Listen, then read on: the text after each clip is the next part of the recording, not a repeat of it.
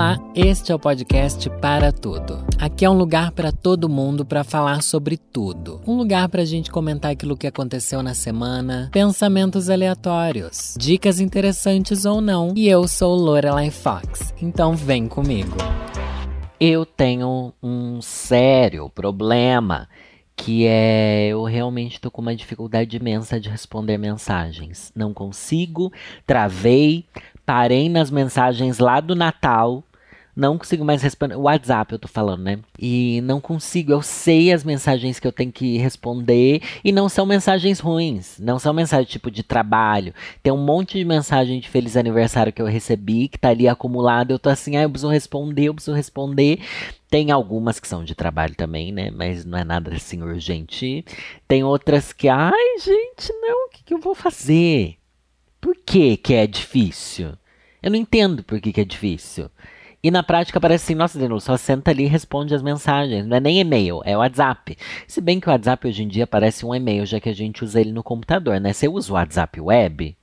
Você ainda tem computador? Fica aí a pergunta também, né? Porque eu descobri, namorando o Marcos, beijo, Marcos, não falei aonde é esse beijo, hein? Mas enfim, é, Marcos me esclareceu algo sobre a vida contemporânea que eu não tinha consciência. As pessoas não têm mais computador, as pessoas só têm celular. Ninguém usa computador mais, assim, tipo, na vida real, sabe? Antigamente, para se usar a internet, você precisava ter um computador. Depois dos smartphones, ou você tem um computador porque você usa ele para trabalhar, quiçá Olha aqui a palavreado. Quiçá para estudar, mas para ter assim na vida real, ninguém mais tem. Não é bizarro? É bizarro. Mas enfim, voltando. Quem tem o computador usa o WhatsApp Web, que é praticamente um e-mail ali, né? Você responde uma coisa Outlook. Ai, será que ainda existe Outlook? Essas coisas? Deve existir, né? Nossa, sempre achei estranhíssimo. Dez vezes você trabalhava numa agência, numa empresa. Eu trabalhei em agência, né, gente? Que você precisava ter um Outlook, assim, saber usar o Outlook. Eu fico assim, meu Deus. Você precisa ter todo um skill. O que, que é skill? O que, que é skill? Habilidade é skill, né? É, né?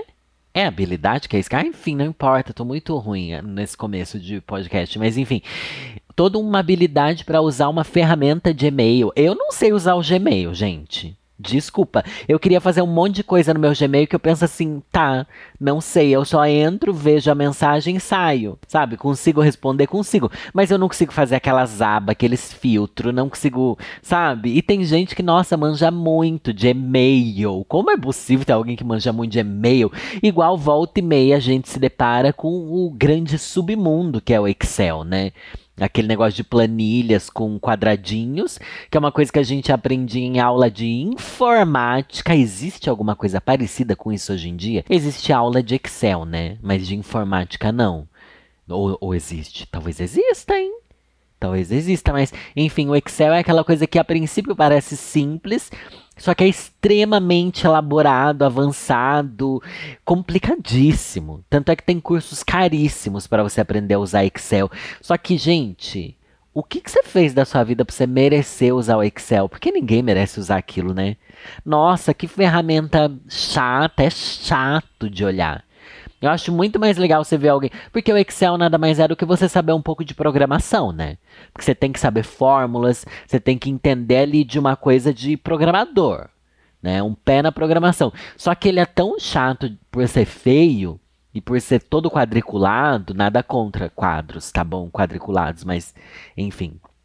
Eu não tenho também local de fala para criticar isso, mas eu acho que é muito mais legal você ser programador, que você programa assim, sabe, aquelas coisas escritas, tudo bagunçado na tela, do que você programar um, um, Excel que não tem graça, que é triste e que ninguém te valoriza. A verdade é essa. Só vai te valorizar por você saber Excel manjar muito quem entende de Excel também. Porque de resto a gente é tipo assim, nossa, coisa chata Excel, ninguém liga para isso. Mas quem sabe o valor que ele tem pensa, putz, você tá à frente frente de 90% do mercado de trabalho, sabe? Por que, que eu entrei no assunto Excel? Não sei. Só sei que é assustador e horrível. Esses dias eu vi no, no. Acho que foi no Twitter. Yas Queen. Que tinha lá uma propaganda numa janela. Se alguém tirou uma foto de uma janela que tinha assim. É, como é que é? Ensinamos a usar o Facebook. Sabe uma coisa assim? Porque, tipo. Mano, não é bizarro? Isso é meio bizarro, assim, é meio bizarro. Eu devia ter salvo esse tweet, eu não vou saber falar o arroba que deu isso. Mas enfim, era alguma coisa assim, ensinamos a usar Facebook e tal, porque tem toda uma parcela da sociedade que, diferente da gente, eu, você que tá me ouvindo, eu sei que existem pessoas aqui 50 mais, 60 mais, e mas essas pessoas não cresceram com a internet igual a gente, né? A gente tem um convívio com a internet desde a transformação dela, lá dos anos 90 até o que ela é hoje em dia, essa coisa 24 horas conectada. Mas quem é de antes dessa geração tem dificuldade em usar as coisas. Eu confesso que eu precisaria de um curso de Facebook. Porque eu não sei. E não tô falando de Facebook Ads, essa coisa de anúncio no Facebook, não, porque isso daí virou uma grande máfia digital, né? Mas tô falando de usar Facebook no dia a dia e tal. Daí um dos comentários nesse tweet era sobre um cara que uma vez foi lá formatar o computador, o pai dele mandou formatar o computador, não sei, alguma coisa assim. É, acho que era isso.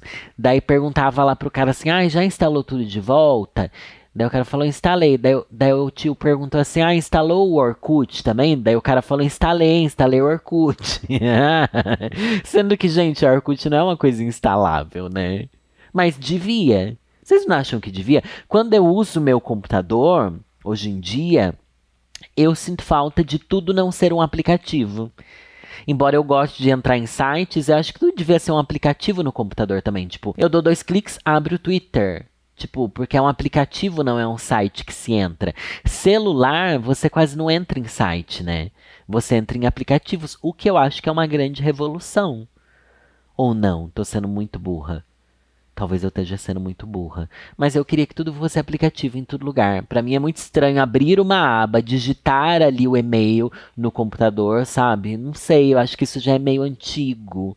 O futuro é outra coisa, outra coisa que a gente não sabe o que, que é, mas que vem aí. Talvez o meu maior medo do futuro. Não, não é meu maior medo do futuro, né? Meu maior medo do futuro é ser esquecida sozinha e não conseguir levantar para tomar banho, tá bom? Mas enfim, não vamos pesar nesse nível aqui, né, Danilo? Volta aqui para as redes sociais. Meu maior medo é eu estar tá pensando nisso esses dias porque eu fiz vários vídeos reflexivos lá no meu canal sobre eu ter feito 36 anos, sobre ano novo e tal. Foi um momento de reflexões assim para mim. Mas enfim, meu maior medo é não conseguir entender o que está acontecendo online, sabe? Eu tive muito medo de não entender o TikTok, de não entender o que está acontecendo agora, de não entender o Be Real. Eu tenho esse medo. Por isso eu, eu entro nessas redes, assim. E. Só que ao mesmo tempo, eu entro, entendi elas, mas eu não sinto necessidade delas mas outra parte da, da população, outras gerações sentem necessidade dela. Tipo, os jovens sentem necessidade de TikTok. Eu não sinto. E talvez, olha só, a gente vai envelhecendo, não vai entendendo as novas tecnologias, mas por que, que a gente vai entender se a gente não sente necessidade delas? E às vezes, mesmo se a gente sentir, a gente. Mesmo se a gente entender, a gente não vai sentir que precisa estar ali, sabe? Tipo, meu pai entendeu a tecnologia até o ponto que ele necessita. Tipo, ele entra na internet, ele vê YouTube, ele, enfim, consegue procurar o número do jogo ali da lotofácil dele. E eu me sinto muito útil também quando ele pede, ai Danilo, vê o, a Lotofácil para mim. Deu, ai pai, vejo. Enfim, é o que ele precisava e é mais do que eu imaginava, gente. Meu pai vai fazer 80 anos, sabe? E ele entende bem o YouTube e tal. Tá sendo difícil para ele usar ali os aplicativos da, da televisão, tipo Netflix, que eu coloco ali para ele ver um Disney Plus, um, um Discovery, um HBO ou é mais difícil. Porque os botões da televisão não ajudam. Eu acho que ali a, a dinâmica de uma pessoa da, da terceira idade. Ainda se fala terceira idade? Como se fala agora? Dei um close errado agora ou não sei? Tem uma pauta que eu preciso adentrar mais, essas pautas geracionais sobre nomenclaturas. E você que está me ouvindo também precisa se atentar mais a isso. Mas enfim, o tempo está passando. Eu não sinto mais um. Ah, mas aqui eu quero entrar em outro tópico, tá bom? Um tópico desabafo. Vou até tomar uma água aqui. Você tomou água hoje? Tá aí limpando a casa? Tá indo pro trabalho ou tá voltando do trabalho? Ou não tá fazendo nada porque você é um inútil? Não, se você tá ouvindo o podcast, você já tá fazendo alguma coisa e não é inútil, não. Enfim, tô numa fase que eu percebi que eu não consigo mais tirar foto minha. Tô numa crise de identidade, de autoestima, que eu não quero tirar foto minha montada, porque não quero. Não quero tirar foto minha desmontada, porque eu acho que eu saio horrível em todas as minhas fotos. Você abre meu Instagram, eu postei quatro fotos no mês, tá bom? E os reels que eu postei foram de publi. Então, assim, ou recorte de vídeo do, do YouTube. Tô numa fase assim que eu pensei, mano, eu não tô postando foto mais. Larguei mão de postar foto. E aí? Pra que serve essa rede social agora? Mas também não me cobrei mais. Eu tô me cobrando mais a respeito de eu me aceitar fisicamente. Ou desse grande processo que eu tô vivendo de o que, que eu vou fazer com a minha cara, sendo que eu acho que ela tá horrível, do que preciso postar para engajar na rede social. Gente, eu literalmente eu abri mão de buscar engajamento no, no Instagram. E eu tô falando isso para vocês que vocês não vão conseguir se relacionar com isso como eu me relaciono, já que esse é meu trabalho, sabe? É a mesma coisa que você chegasse no seu ambiente de trabalho e falasse assim: "Eu não quero entregar mais nada aqui". E tá bom, sabe? E não tem muito o que fazer, gente. Eu abri mão mesmo. Chega.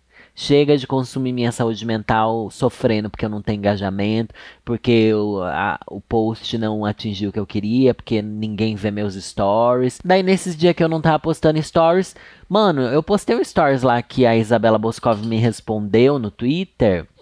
Ah, inclusive preciso falar disso, né? Ela me respondeu no Twitter, daí eu repostei no, no Stories falando assim: ai, gente, tô fingindo costume, que a King, a grande queen da internet, me respondeu. E, mano, deu tipo 60. Deu mais de 60 mil visualizações aquele Stories. Eu fiquei assim: o que que aconteceu? Porque fazia dias que eu não postava, eu postei um Stories, mas enfim, não sei, quando a gente não quer, a coisa acontece, quando a gente quer. Ai, é tudo um pesadelo, mas não é nem sobre isso que eu quero falar.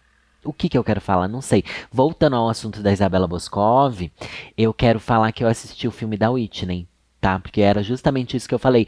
Isabela, vai assistir aí o filme da Whitney para comentar, porque eu quero que ela comente, gente, falando mal ou falando bem. Mas eu não ligo. Não importa o que a Isabela Boscov fale. O que importa é eu quero ouvir ela falar alguma coisa, entendeu? Acho que sobretudo é isso. Quando ela odeia o filme, eu vou querer ver o filme, porque eu falo assim, ai, será que é tão ruim assim? Quando ela gosta, eu vou querer assistir, porque eu falo assim, nossa, será que é tão bom assim também? E, enfim, isso é que é ser influenciador, né? Só fala qualquer coisa, a gente quer ir atrás do que ela falou. Mas enfim, assistir o filme da Whitney, vocês sabem que eu sou muito fã da Whitney. Eu vou dar esse spoiler aqui, provavelmente eu vou fazer um vídeo no canal sobre os filmes que eu, que eu assisti e tal. Vem aí muito em breve, inclusive. Mas vou falar da Whitney aqui porque, gente, a Whitney é a minha diva pop. É a cantora que eu mais amo ouvir, assim. Tipo, é a única que eu tenho uma playlist só com o nome dela. Tipo, playlist Whitney. Eu não tenho isso para mais cantor nenhum, nem pro Fábio Júnior eu tenho isso. Devia ter, né? Devia ter mesmo. Mas enfim. E fui assistir fui assistir esperando que fosse. Não, ó. Eu tinha lido comentários muito ruins de gente falando que é uma coisa assim. Eu ouvi algum crítico falar que é um filme Wikipedia, que parece que você pega ali o roteiro do Wikipedia e vai montando cena a cena baseado nos grandes momentos da vida daquela pessoa. E é exatamente isso. Mas não foi nem isso que me incomodou. Eu não gostei da atuação da atriz, gente. Não gostei, não gostei. Ai. Ai, eu não gostei. Mas é porque, porque eu sou muito chato, porque eu já assisti tantos, tantos, tantos, tantos vídeos da Whitney, sabe? Que eu sei todos os trejeitos da Whitney, eu sei o jeito que ela cantava, eu sei o jeito que ela limpava o suor na testa dela, sabe? Eu sei o jeito que ela mexia a mão, e daí, isso faz com que eu tenha sido uma pessoa insuportável nesse filme. Não me convenceu nada a atuação dela de reproduzir os trejeitos. Mas daí as pessoas falam, ai, ah, não é sobre isso, né? E realmente não é, é sobre contar uma história da pessoa, né? E acho que nesse quesito foi bom. Mas daí eu, como.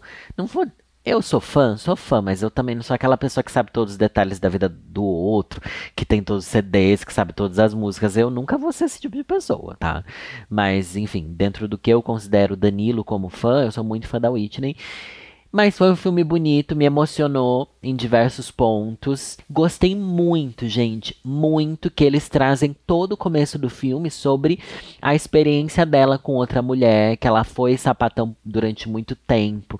Daí os questionamentos da igreja sobre a orientação sexual dela, sobre ela se descobrir bissexual e a princípio ela era, enfim, tinha um casamento com uma mulher. Eu achei que isso ia ficar mais subliminar, sabia? Porque porque essa história da Whitney contra a garota ela é uma história que não, não vinha a público antigamente, tão explicitamente. E veio com tudo nesse filme, hein? E tinha um bando de velho lá no cinema comigo que eu senti que eles ficaram incomodados. Eu senti, gente, que o povo não esperava ver a Whitney lá se, se atracando contra a mulher. E foi incrível. Mas de toda forma, eu aconselho vocês a assistirem, porque a vida da Whitney é incrível, porque as músicas da Whitney são sensacionais, porque ela era uma mulher super, gente, de personalidade, uma mulher foda, uma mulher incrível. Mas daí a gente entra naquilo também. Ai, já tá na hora de parar também de fazer essas videobiografias de cantor? Porque teve o quê? Teve o Elvis que eu gostei, mas não amei. Achei um filme assim muito eletrizante, de, embora é o Elvis, né, Danilo? Mas não sei. E é do mesmo diretor do, do Mulan Rouge, que ele sempre usa assim essas coisas visuais muito espalhafatosas e tal. Mas não sei, no Elvis não me convenceu tanto, mas gostei. Daí tem o Bohemian Rhapsody, que é do Fred Mercury. Eu gostei bem mais. Gostei bastante, gostei da história dele. Só que daí eu fiquei pensando, será que se eu fosse muito fã do Queen, do Fred Mercury, que tipo, eu adoro as músicas e tal, mas eu não sei os trejeitos dele, não sei o jeito que ele falava. Será que se eu fosse fã eu ia me sentir igual eu senti com o filme da Whitney, que eu senti que realmente não veio aí, sabe? Então, às vezes é bom você não ser tão fã e assistir esses filmes, porque daí você não vai pegar uns detalhes de gente chata. Porque eu sei que isso daqui é detalhe de gente chata insuportável que nem devia dar opinião, tá bom? Mas vocês gostam de me ouvir reclamar também, né? Então, foi com Deus, meu chapa. Daí tem aquele outro que eu gostei bastante, gente, que é do Elton John, que é o Rocketman. Eu gostei, nossa, eu gostei porque realmente o ator que interpreta ele, mano, é, ele cantava as músicas. Eu acho que isso também é uma coisa que eu, eu gostei. Mas se fosse com o filme da Whitney, é que eu não gostei da dublagem também da moça no filme da Whitney. Gente, eu tô massacrando, né? Mas eu prometo que é um filme bom, não é um filme ruim, não. É uma história de vida muito legal de ver. Mas enfim, se fosse uma cantora, eu ia perdoar muito mais ela não tá sabendo fazer o gesto, não sei o que lá, não sei o que lá. E também porque no filme do Rocketman, é muito mais lúdico, né? Vocês já assistiram do Elton John? Eu achei maravilhoso porque é muito mais lúdico, é mais poético, é mais brisado, assim. Não é tipo, vamos falar fase a fase o que aconteceu e tentar reproduzir cena por cena, sabe? O Rocketman tem uma cronologia diferente, enfim, talvez seja o meu favorito mesmo, agora parando para pensar. Talvez seja o meu favorito. Mas também tem o fato de que o Elton John tá vivo, né? Tá vivo e tá aí nos charts ainda, né? Nossa, tá aí uma bicha que soube se reinventar, né? Porque fazia muito tempo que ninguém ouvia falar dele. E agora toda a nova geração conhece ele por causa da música que ele fez com a Dua Lipa, que irritou demais.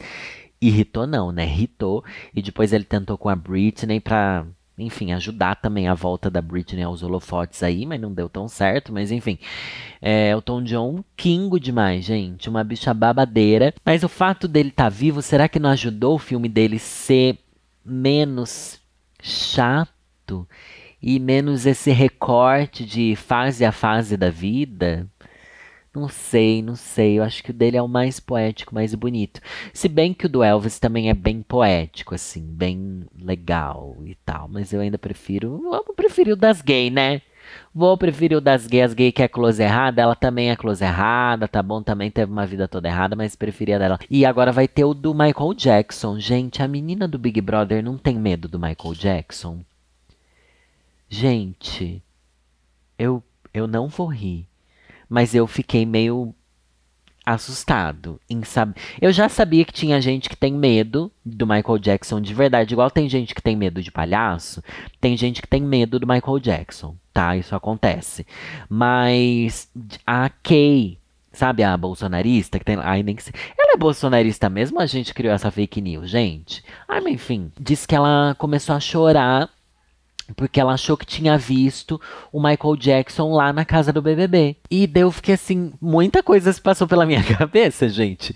Muita coisa tipo, meu Deus, ela realmente tem esse medo de Michael Jackson, de ver o Michael Jackson em algum lugar. Agora eu tô pensando, se eu visse o Michael Jackson aqui na minha casa, eu ia entrar em pânico, né? Pela, imagina ele fazendo um moonwalk aqui enquanto eu gravo. Pelo amor de Deus, gente. Olha aí onde você tá. Fica, fica bem quietinho aí. Para, para o que você estiver fazendo. Imagina o Michael Jackson chegando bem devagarzinho. Aí, no seu cangote, falando. Imagina, você não ia querer morrer? Você ia querer morrer, você ia sair correndo. Você ia sair correndo, pelo amor de Deus. Enfim. Só que daí também me fez pensar outra coisa. Onde é que eu tô indo parar nessa história, né?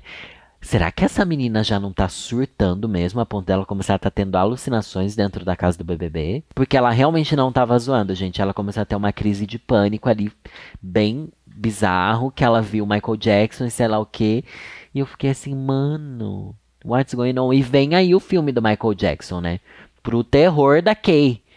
tá bom? É, pra ela vai ser um filme de terror, né? Eu não sei, eu não sei, eu não Nunca tive medo de ver alguma coisa assim. Quando eu leio os contos de terror pro meu canal ou pro podcast, enfim, eu ali fico com medo de ver alguma coisa. Às vezes à noite me volta uma história que eu li no podcast e daí eu penso, putz, é, e se aparecer aqui, e se tiver alguém ali do lado da minha cama? Daí essas noites eu tô dormindo com todas as portas abertas, daí a porta do meu quarto, dá para eu ver o outro quarto que fica de frente e dá para eu ver a janela desse quarto aberta. Daí nessa janela ela é, fica clara, né? Porque, enfim, a luz da lua lá fora é mais. Fica aquela silhueta ali de janela aberta. Eu penso, se eu ver uma pessoa passando por ali, mas é aquilo, eu começo a criar coisas para eu ter medo, porque eu não tenho muito medo das coisas. Agora eu devia ter medo do Michael Jackson, porque eu achei meio conceitual. Não, não é legal ter medo das coisas, né? Não é legal. Eu não sei nem se é legal falar de Michael Jackson. O que, que vai se abordar numa biografia do Michael Jackson? Sabendo que ele tem uma história tão delicada. Gente, eu não assisti aquele documentário sobre ele supostamente ter abusado de crianças e tal. Isso para mim é muito perturbador. Isso para mim me pega assim de um jeito que eu não vou assistir, sabe? E desculpa se estiver vazando barulho, mas é que tá tendo uma reforma que insuportável. Eu não tenho tempo para gravar se não tiver esse barulho insuportável que tá aí fora. Talvez você nem esteja ouvindo, eu tô só te irritando. Mas enfim, até que ponto pode se falar de Michael Jackson ou não? Eu já trouxe essa reflexão aqui ou no canal porque eu pretendia fazer um vídeo sobre teorias da conspiração da morte do Michael Jackson, porque dizem que na verdade ele estava vivo e não sei o que lá. Gente, eu acho que ele não estava vivo porque ele ia voltar com a turnê, né? Eu acho que ele poderia ter ganhado dinheiro com essa turnê para depois fingir que morreu. E não fingir que morreu antes. Porque diz que ele era super endividado e tudo errado ali, né? Aquele grande caos. Mas enfim, não sei muito o que pensar sobre o Michael Jackson. E também não conheço tantas músicas. Sabia? Vocês conhecem muita música dele? Eu conheço assim, talvez umas 10 mais famosas. Conheço também aquela música de quando ele era criança. Ben, the two of us need look no more.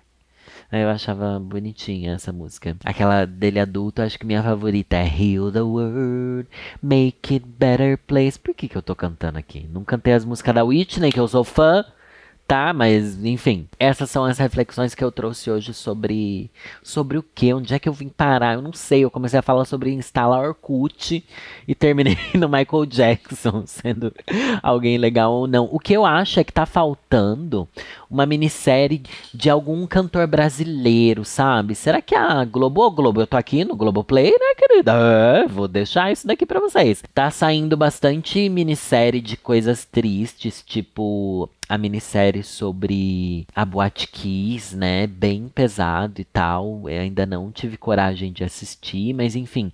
Eu queria novas minisséries sobre cantoras. Podiam fazer uma minissérie sobre Elza Soares, né?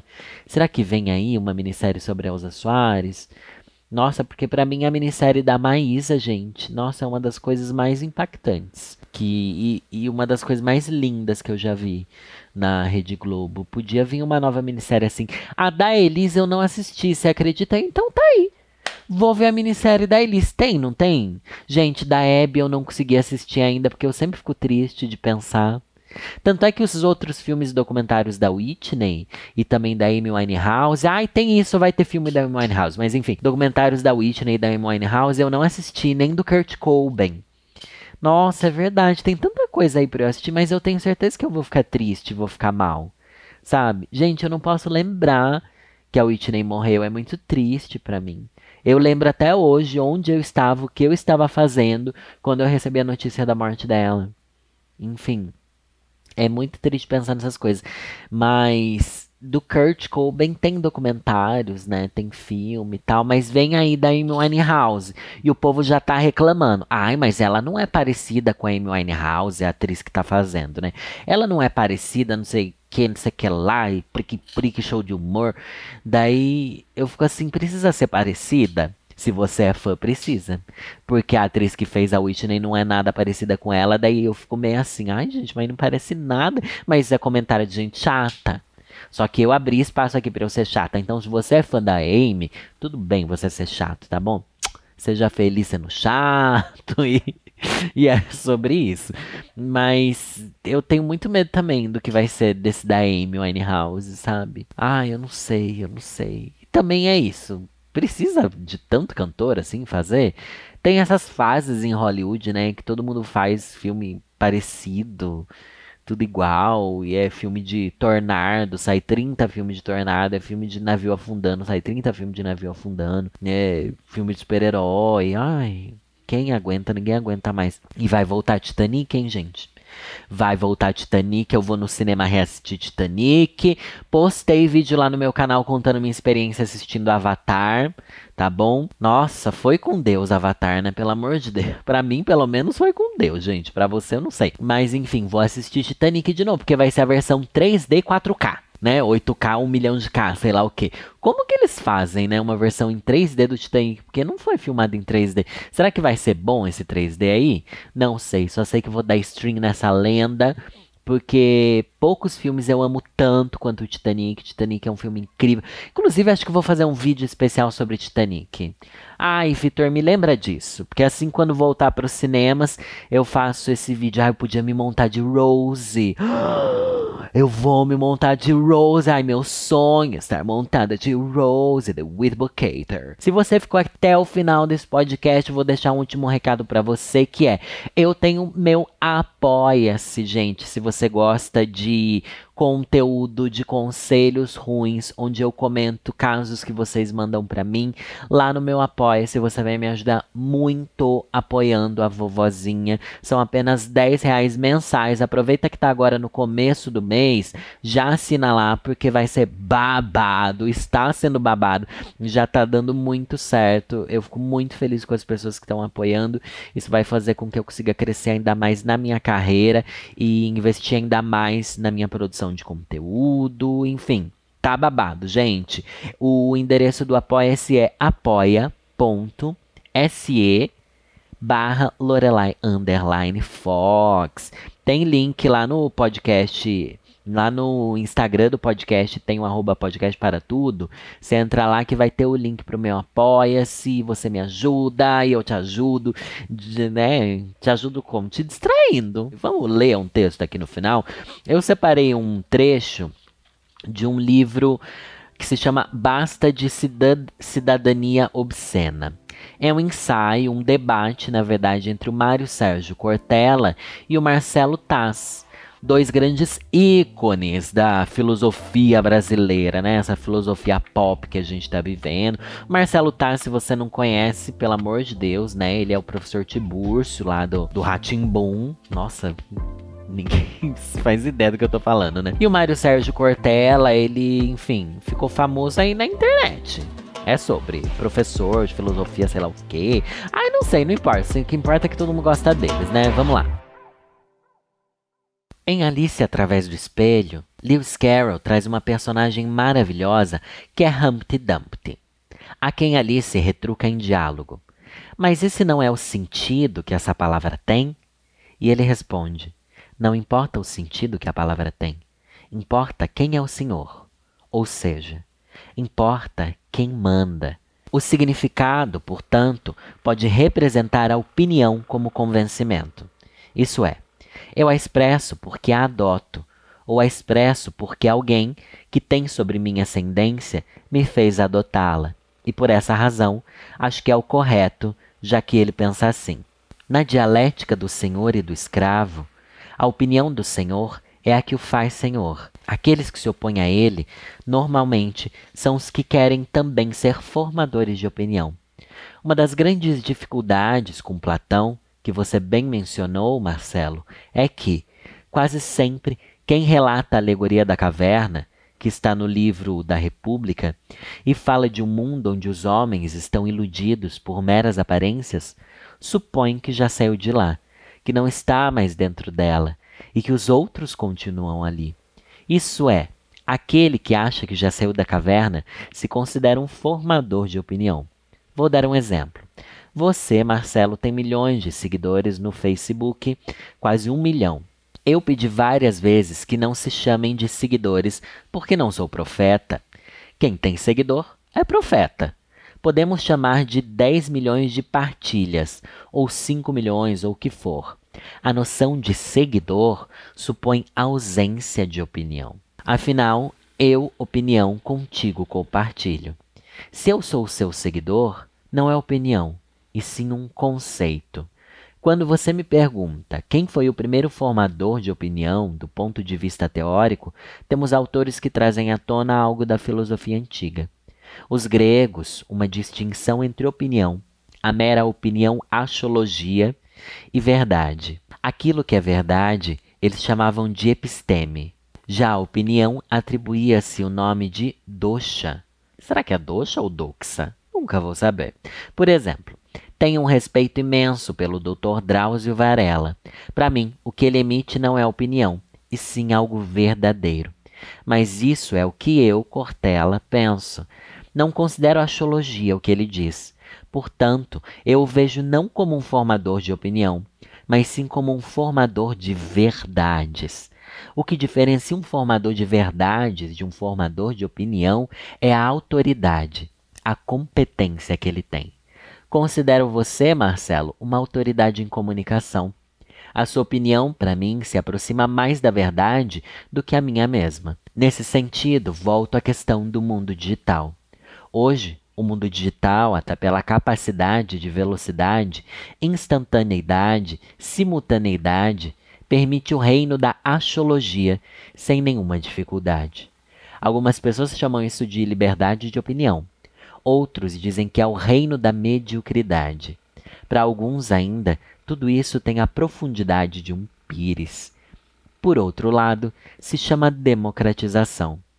Ora, Será que a opinião democrática é aquela que todos partilham ou é aquela sobre a qual todos puderam refletir por si mesmos?